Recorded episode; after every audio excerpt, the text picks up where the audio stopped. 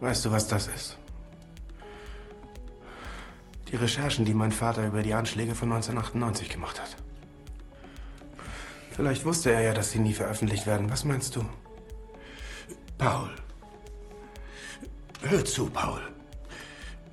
Ich war um seine Sicherheit besorgt. Gab's nicht mal eine Zeit, in der auch du die Verhältnisse verändern wolltest?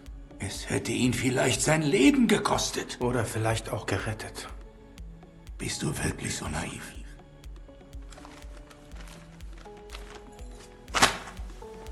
Ich habe den Artikel zu Ende geschrieben und ich will, dass du ihn veröffentlichst.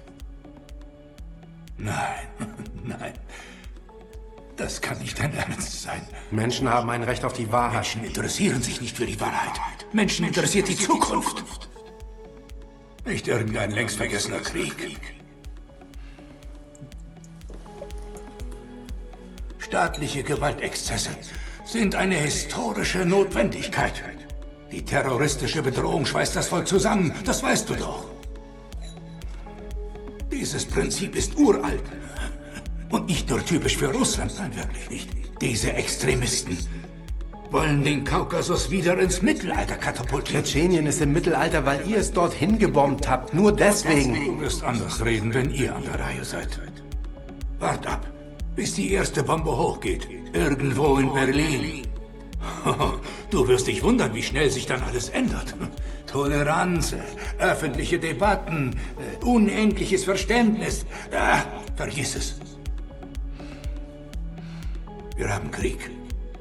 Einen globalen Krieg. Ein Krieg der Kulturen. Und davon haben wir eine Schlacht hier in Russland ausgetragen.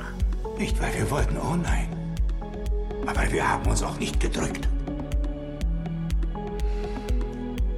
Tut mir leid. Es ist unmöglich, diesen Artikel zu veröffentlichen. Und ich will es auch nicht. Ehrlich.